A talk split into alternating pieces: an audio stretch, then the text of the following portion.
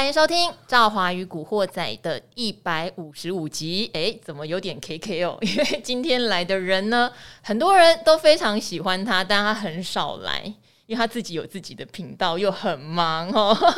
好，因为我们虽然在这一段反弹的期间，一直提醒大家哈，这个反弹会比较强劲，但是谈到这儿，也会很多人会想说，没有错啦哦。国安基金的进场的宣言给大家信心，台积电法说开的倍儿棒给半导体信心哦。即使昨天盘中有论泰双雄事件，哇，今天继续跌停板。其实对金融股的影响也看起来变淡喽，大家会比较觉得那个是润泰双雄自己的事，而且昨天赵华在节目里面也有跟大家分享哦，有很多解方的啦哦，以前净值为负下市的多半是亏损很严重很多年，可是润泰双雄事件就比较是单一哈，单一年发生的一个，也可以说是意外哈，也可以说是呃比较是个体户的事情哈，比较不见得会扩及所有的金融股都造成一样的下场。好，所以看来会比较止血了。那大家也会想问呢、啊，半导体领军这一波的反攻要攻到哪儿？那有一个议题哦，我们比较少讨论，就是美国的晶片法案通过这件事情。这方面的专家一定吼要请到大咖，所以今天有一个半导体研究的，真的他说第二，没人敢说第一哦，就是我们的知识力科技的创办人曲建仲曲博士，曲博。大家好，各位听众朋友，大家好。好，曲博又来了。是。好，你来的话，大家就知道今天要干嘛。今天满满的知识干货，好不好？要仔细听哦。啊，如果是通勤的朋友要小心哈，不要下错站，不要骑摩托车出问题哦。那个最近的话，大家其实半导体的强势跟这个美国所谓的晶片法案要通过有关系哦。那当然，我觉得很粗浅的看，他们说，例如说不可以增加对中国跟俄罗斯半导体相关的投资。大家就有点爽了，好，然后也会觉得好像这件事情对台湾的，例如说台积电、联电都是利多，可是对一些设备厂可能就相对比较有利空嘛，因为人家不能增加投资设备了。但是曲博今天来好好跟大家来分享，应该很多人听着听着挺模糊的，不太确定到底这个所谓的美国晶片法案影响有多大，所以我们先从最基本说，这个法案到底哈，主要我们要听懂的梗在哪里？它真正会产生的影响是什么？另外，媒体讲了好多哦，对谁是利多哦？对三星是利空哈？对我们的设备厂是利空？对台积电利多啊？曲博今天有完全精准的看法哦，不见得跟媒体报的一模一样。对，大家在媒体上一定都有看到很多说明的哈，但是大体上短期来说，这些预估都是对的。哦，譬如说对台积电。对这些晶圆代工厂是利多，是短期是对的；对三星是利空，诶，短期也是对的。诶，为什么一直要强调短期呢？这个待会我们再来说明。我要先了解一下到底晶片法案发生什么事。好，首先这个美国参议院呢，他同意拨款五五百二十亿美元，嗯，来补助晶圆大厂落脚美国。对，当然它主要补助的一定是先进制程嘛。是。那坦白说啦，五百二十亿美元其实杯水车薪呐，哦，这样还不够，有补助到，但是呢，坦白说，现在的这个先进制成的晶圆厂啊，它的这一个一座厂盖下来就是一两百亿美元呐，所以五百二十亿其实也就是补助补助几座嘛，你大概算一下，所以有效有补助到，但是呢，并不是可以完全的去补助了，也不能全部靠这个。那不管怎么说，它的重点是让先进制程在美国本土制造。那这样不就只有对美国好而已？理论上是，别人嗨什么？那主要就是看谁被他邀请到美国去盖厂嘛。难怪。那这里面的细项包含，它有百分之二十五是要投资这个税的抵免。哦，那第二个就是它有五亿美元是国际安全的这个通讯计划了，这个应该就是希望能够增加通讯的。安全性，两亿美元是员工训练，十五亿美元是公共无线供应链的这个创新资金，大概就是要一些创新的这个公司或者概念可以可以落实。那重点是什么呢？他又提到一个但书，他说啊，在美国如果有领取这些补助的厂商，未来十年不可以扩大在中国或者俄罗斯这些地方的半导体先进制程事业。哦，他有特别提到先进制程，但是。不包含成熟制程，但他却没有定义。爱投就投哦，他没有定义说什么叫成熟制程。不过一般我们讲成熟制程，大概就是二十纳米以上的这个制程哦。当然也有人定义是十纳米以上啊。不过十纳米也太太严格，不够成熟吧？对对对对，对，二十纳米以上就二八啦，哈，四零啦这种的五五啊，是，所以我想大家一看就知道了，它目的就是要防止这个中国大陆的供应链崛起啦，哦，那巩固美国领导的地位。那接下来半导体厂一定是面临选边站嘛，哈，你现在选了这个领了这个补助，你就不能再去中国大陆投资。那其中这个 Intel 呢，其实蛮两难的哈。大家知道 Intel 它当然晶圆代工、晶圆厂是盖在美国，但是因为 Intel 本身也在卖产品，它的 CPU 卖到中国大陆那量也不小啊。是，所以像这样的公司真的有点两难哦。那当然呢，它主要是针对晶圆制造嘛，它并没有说不可以卖东西，CPU 卖电脑到美到大陆是不可能嘛。哦，所以这是两回事。不过总而言之，Intel 当然就会希望这个。政府不要去因为这样的限制呢，让他在中国大陆的一些生意受到影响。不然他就都给台积电帮他生产嘛，他卖东西就好啦。嗯，或许啦，但是看起来他们现在的策略并不是这样嘛。他也希望，呃，他也要做晶圆制造啊，要做晶圆代工，当然他一定要靠这个。良率又做不上来，好。对，那接下来就要谈一谈那个产业界。还包含一些媒体报道哦，对于各个公司大概的受贿或者是受害的状况，对，就知道这个法案通过后，我们刚才大概知道来龙去脉了。第一，当然就是美国要巩固它在半导体先进制程的领导地位。虽然赵华觉得领导地位明明在台湾啊，但是用钱好不好？台积电也会去设厂哦。然后第二，它要限制大家去这个中国投资，但是并没有包含成熟制程啊。哦，所以承受制程感觉上也有希望，我还是可以继续投资吃遍全球哦。所以媒体就整理了一份名单，觉得有人受贿，有人受害，但曲博的看法其实不太一样。对，我们一个一个来谈啊。第一个大家最有兴趣一定是台积电哦。那台积电因为在美国盖厂，它现在面临的这个资本支出增加，而且呢什么都贵，所以呢确实也是吃不消。那如果美国不补助的话，那真的它这个未来在毛利跟净利上一定会受影响。所以我想，美国有补助，当然对台积电一定是先获利的哦。但是我还是要提醒大家，这是短期是这样子哦。那为什么我待会再等一下要讲为什么一直在强调短期？那这个台积电呢，它在大陆虽然有投资，但是主要都是成熟制程，而且占它的这个营收大概也不到三 percent，所以其实真的对它没有太多不好的地方。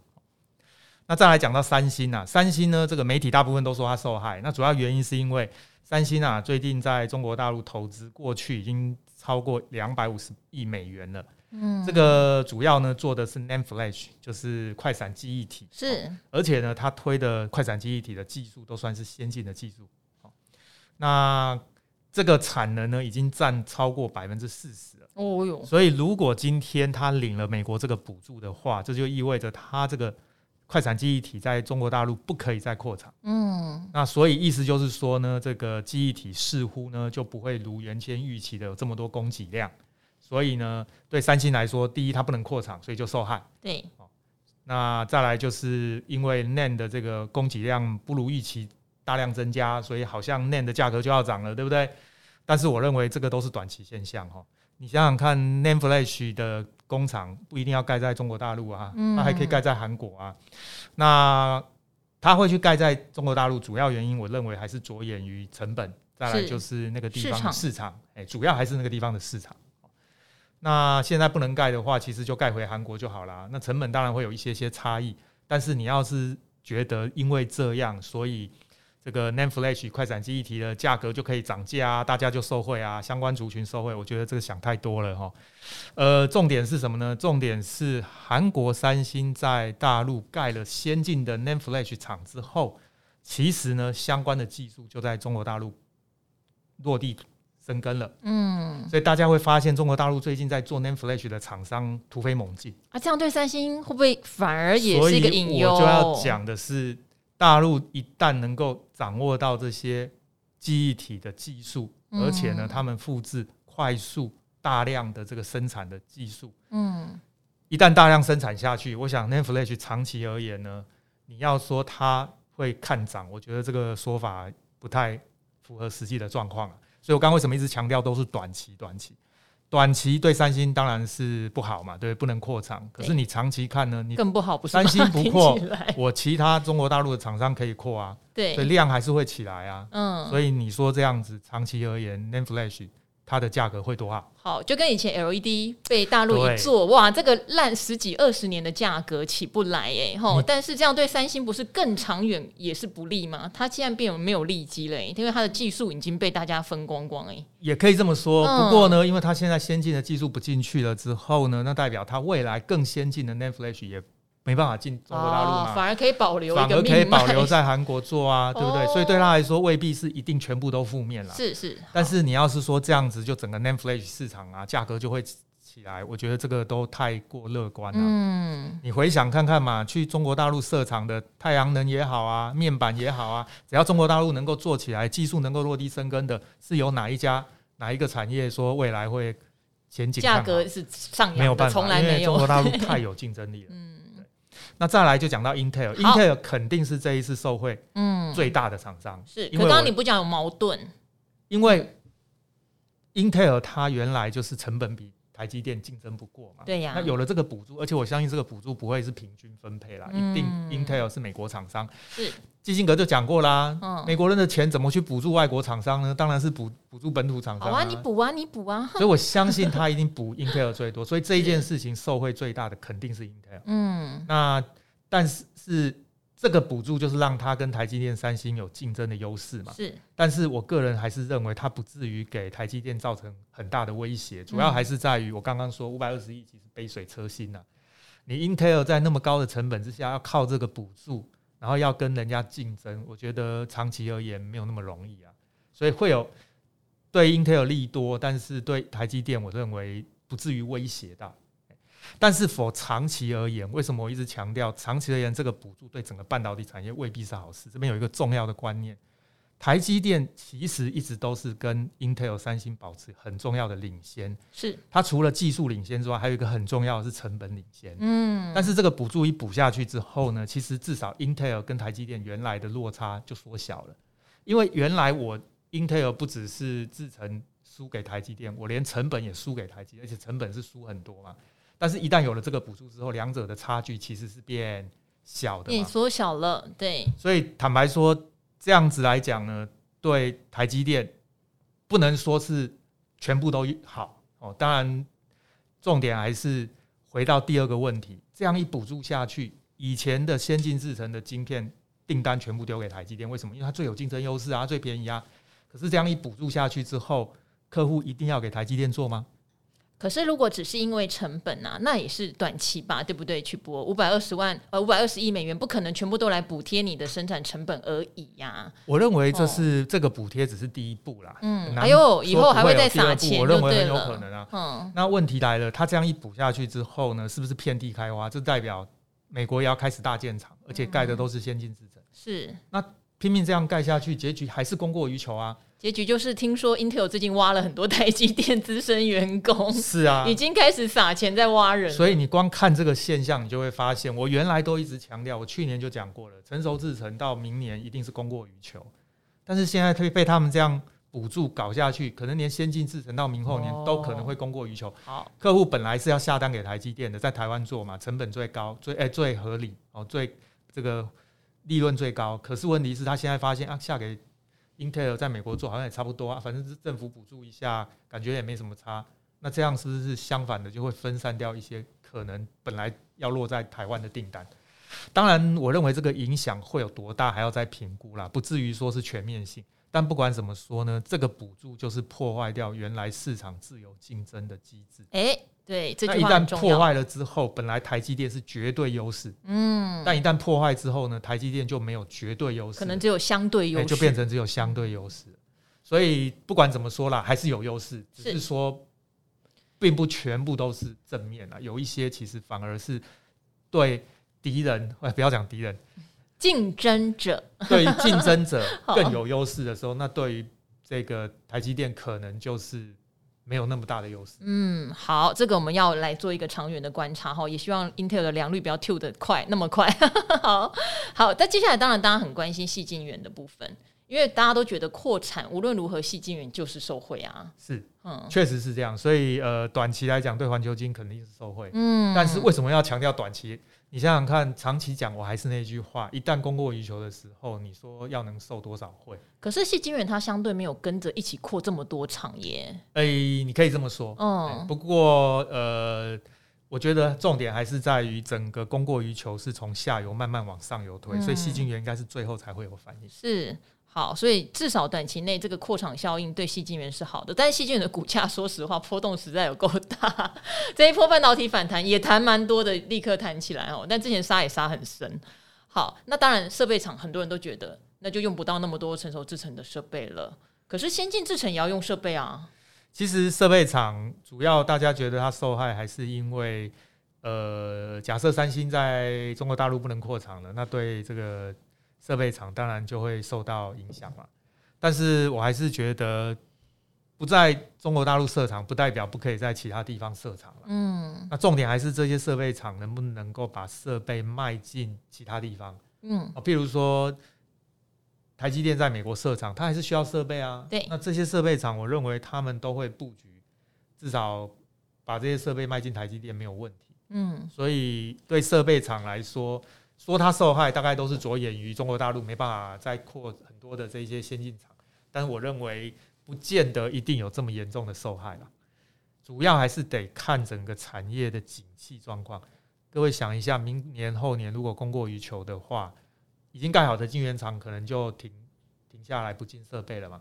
那这个才是会不会影响它的关键，而不是这个晶圆补助法案。好这边想请教曲博一个问题哦，因为像台积电他们呃，包括联电哦，之前都有设备。来不及供应他们扩厂的问题，因为他们说连设备端都缺晶片，对，好多缺晶片哦。然后看到艾斯摩尔第二季的财报也不是很理想，不晓得是不是因为出货不顺的关系。但是现在展望到明年，就像曲博讲的，这个供过于求的问题越来越明显，他们可能也不需要这么多的设备了，因为扩厂支出也许会缩减。反正这本支出没人规定你一定要花完嘛。好，所以到底我们要怎么去评估？现在很缺设备，明年会不会完全不缺设备？其实哦，它都是恶性循环呐。当缺晶片的时候，就缺设备。啊，你因为缺设备，所以晶片没有办法扩厂，那是不是就不能做更多的晶片？所以它就是一个恶性循环，就越拖越长。啊，越拖越长，你是不是越害怕？所以你是不是要下更多的订单？那你下更多的订单，是不是晶圆厂就觉得哇，景气一片大好，所以我还要再多扩厂？啊，我再多扩厂，结果要多订设备，然后设备厂要告诉你我交不出来。嗯，好，这个是恶性循环。但倒过来也是一样的道理。当我今天发现不需要这么多晶片了，我这个扩厂可能就会减缓，减缓之后设备可能也不急着买。那当你把设备这个订单往后延的时候，那是不是本来缺晶片的，诶，感觉好像我也不需要这么多晶片啦？对。所以这个就是等于反方向又要转回来了。所以呃，我觉得设备厂其实不管怎么说啦，半导体厂今年肯定都是创新高了。嗯。包含下半年顶多也就是稍微修正而已哦，也就是不。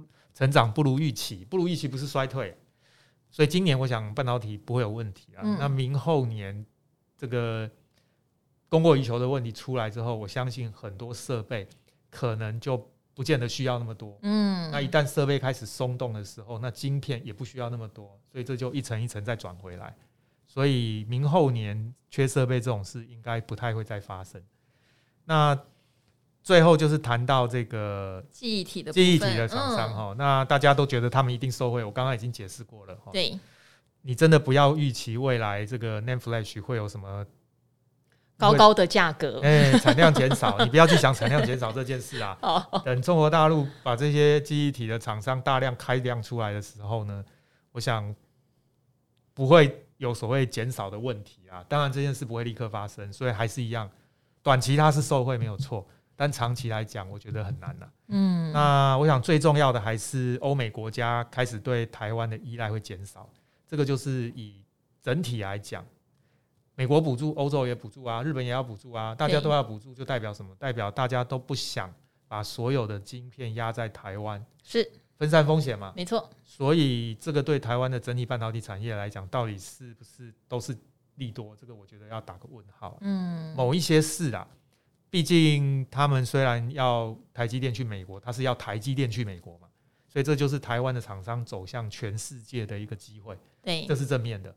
但是负面的就是呢，意味着他们将来也不那么需要依赖台湾了。嗯，对，所以我想大家在思考这个问题的时候，可能要更全面性去想，有正有负哦。那重点还是晶片供过于求的问题。本来是成熟制程供过于求，我认为主要是中国大陆大量的这个增加成熟制程的产能，哦，这个是最大的风险。但是因为全球大建厂，而且美国要的都是先进制程，这个意味着供过于求可能会从成熟制程扩散到先进制程。所以这个也是另外一个可能的危机啦，要特别去留意是不是真的有这么大的需求。好，也跟曲博再 confirm 一下哈。那中国大陆的成熟制程，事实上本来跟我们台湾的比，其实他们的良率那些也都是不行的哦，技术也都是不行的。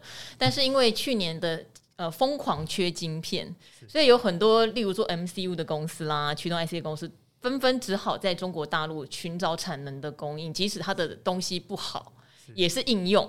对，反而造成了中国大陆成熟制程在去年其实有一波技术的 upgrade，是有人这样说。是，对。然后这个 在很缺的时候呢，没有错。你看到你的竞争对手长大了，你也没办法，你自己都吃不完了，太多东西只好分给他吃嘛。可等到开始面临到每个人都快吃不饱的时候，这就很可怕了。人家的技术没有落后我们很多了。是，对，这个时代的演变，有时候真的就是很残酷诶，在产业里面。对，所以我们就要回头来讲，为什么我一直提醒大家，中国大陆是非常在这个制程上面哦，千万不要小看。呃，他们定出来的目标就是要在二零二五年百分之七十的晶片要自制。嗯，当然这个其实要达成是不太可能的。是，他们原本是说二零二零年就要达到百分之四十，但是实际上最后只达到百分之十六而已。是，哦，那。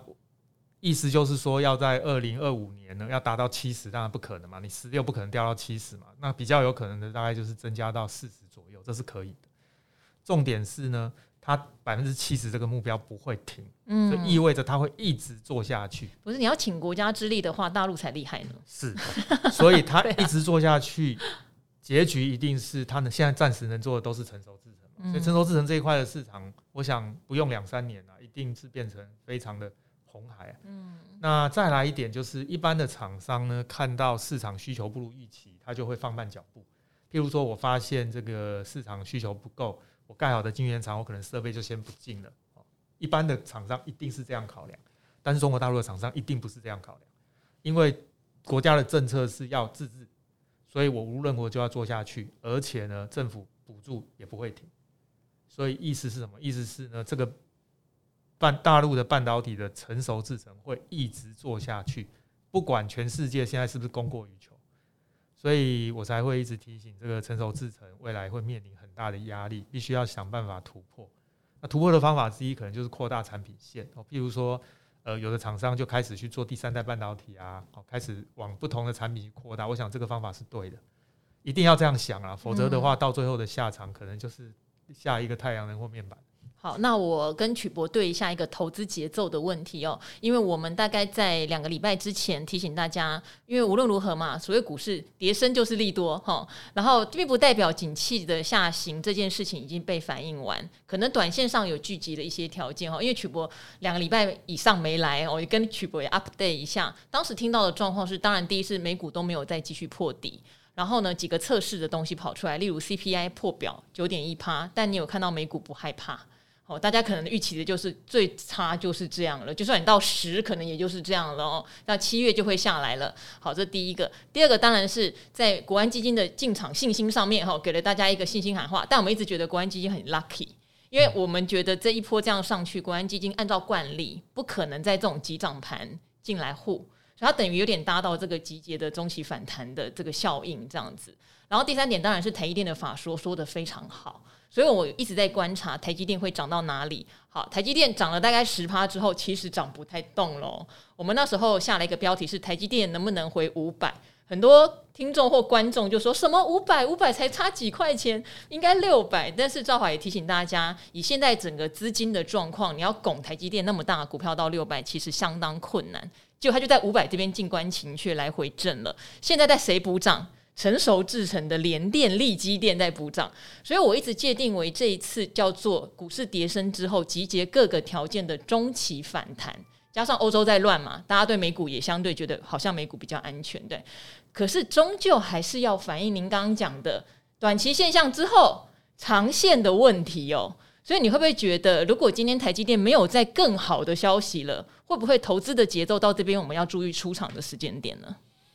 诶、欸，确实还是要留意明后年的状况啦，因为呃，上半年确实是没有问题，甚至第三季台积电还会再成长的可能性是很高的。哦，他们自己估的猜测是再成长，QOQ 可能可以营收成长到十三趴，相当亮眼。对，但是我想股市这个东西跟产业有的时候不是百分之百吻合啦，主要就是说，呃。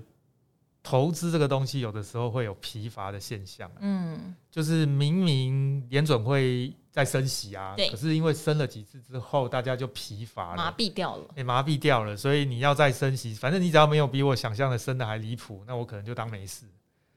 对，同样的道理，这个呃，景气也一样哦。当这个台积电说它业绩未来会成长，但是明明还是成长，但是不如预期这四个字只要一丢出来，大家就吓到了。等于利多也会钝化，利空也会钝化，对不对？台积电讲完法说之后，利多现在感觉有一点钝化了，涨不动那种感觉。是，我想都是同样的现象啊。嗯，但是总而言之，产业的景气是不会变，是它会发生的，还是会发生。嗯，我去年就讲说，今年、明年，尤其我那时候说，二零二三年会供过于求。嗯，但是实际上的状况是我讲的太早了。对，去年看太早了，整个股市资金大热潮没有下来。所以，所以。我讲二零二三年供过于求，但是去年那个时间点明明就是供不应求啊，嗯，所以股价当然就会涨嘛。但是我讲了嘛，会来的还是会来嘛，所以你看下半年到了，开始就有点松动了嘛。是，所以我觉得有的时候评估产业的状况跟评估股价是两件事。嗯，对，所以我常常讲，就是说产业的东西我可以讲的蛮准的，是因为我在产业界做了很长的一段时间，工作一段时间。但是股价有的时候它背后牵扯到非常复杂，嗯，所以呃，总之整个半导体产业的景气现在差不多就是开始要回档，啊，至于股价会怎么反应，这个其实要看实际上整体环境还有投资人的信心。本来理论上不会这么快快就反弹的，可是因为国安基金。突然说，还有加上美股其实也集结了一些力量，就是刚刚讲的，可能大家想说 CPI 九点一嘛，然后因为到后来油价已经下来了，就可以预期七月不可能再更差。然后联准会也有改口啊，本来说哦通膨很严重要升四码哦，后来是本来说三码，后来变四码，大家有点紧张。四码说不会啦，这样不大好，又调回三码，大家反而又松口气。其实朝三暮四，朝四暮三不是一样就是三码吗？对对啊，所以下一次要先。放消息多一点，然后实际上呢再少一点，这样就有效。所以其实我觉得投资就是心理学啊，是有的时候呃产业只是其中的一个判断依据而已，心理学其实也蛮重要。好，所以这边也总结结一下我跟曲博共同的看法啦。当然这一波反弹上来，假设我今天在做电视节目，我可能我会提醒大家这是反弹，但是我不太会去当乌鸦，因为谈到哪儿也没人说得准。可是，在赵华与古惑仔，我们是比较讲真心话的，就是真心话的地方。所以，综合曲博的看法，事实上，半导体的景气下修这件事情还没有真正完全发生哦，等于是最惨烈的根本就还没来。我们现在是一个预测的状态，以及部分可能成熟制程感觉上有松动嘛。例如人家说世界先进可能下半年有一个厂不满啦，立基电也讲说很多驱动 IC 厂宁愿付违约金也不要拿产能了哦。这些只是刚冒出头来，所以前一段的下修有点在反映大家内部已经有点知道这个事情了，讲出来反而好像不是利空。利基电今天还涨哦，但是接下来曲博预言的库存所谓的过高哈，投资的过度。全世界遍地开花的晶圆厂，这个事情还没来，等它来了，我相信股市还是得反映这件事情，因为以目前的状况来看是没有反映到这一块的。好，那所以大家还是要有一点点的心理准备，等于是说这一波的反弹上来有好的时间点，我还是比较建议就是能够先呃部分离场，部分获利了结。对，然后一样哈，赵华还是提醒我们，还是看一下第三季好不好？因为第三季整个财务状况哈，七八九月出来，你就会看到市场对于景气下行、财呃财务状况下修这件事情真实的反应是什么？假设你看到都月减、年减很严重，还是不跌，OK，那可能真的市场资金和信心强到不得了。哦，那我们就顺势就好了。但是看到这些利空出来，市场还在下修，那我们就知道喽，事情终究还是要还的啦。会发生的还是会发生的，对，好不好？这是我跟曲博综合的一个判断啦。那今天非常谢谢曲博来帮我们就这个美国晶片法案的利弊哈，跟大家解说。啊，也不要觉得我们在当乌鸦哦，我们明年来验证看看嘛，对不对？